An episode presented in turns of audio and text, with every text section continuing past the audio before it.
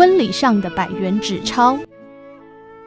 日前去参加一个天主教仪式的婚礼，神父在弥撒当中用一张一百元纸钞做了个比喻。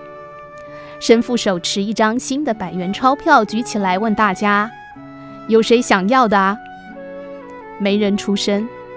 神父又说：“不要害羞，真的，谁想要就举手。”现场大概有三分之一的人举起手。神父又把这张百元新钞揉成一团，再打开问：“现在还有谁想要的呢？”依然有人举手。但数量少了差不多一半。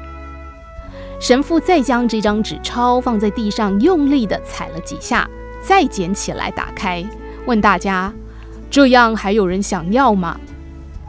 全场只剩下三四个人举手。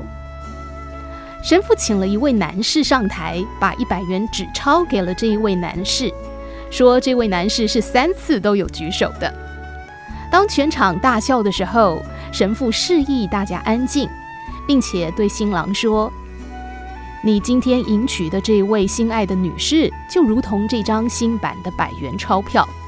岁月加上辛劳持家的摧残，就如同残破的钞票一样，让起初宠爱他的人可能因此变了心。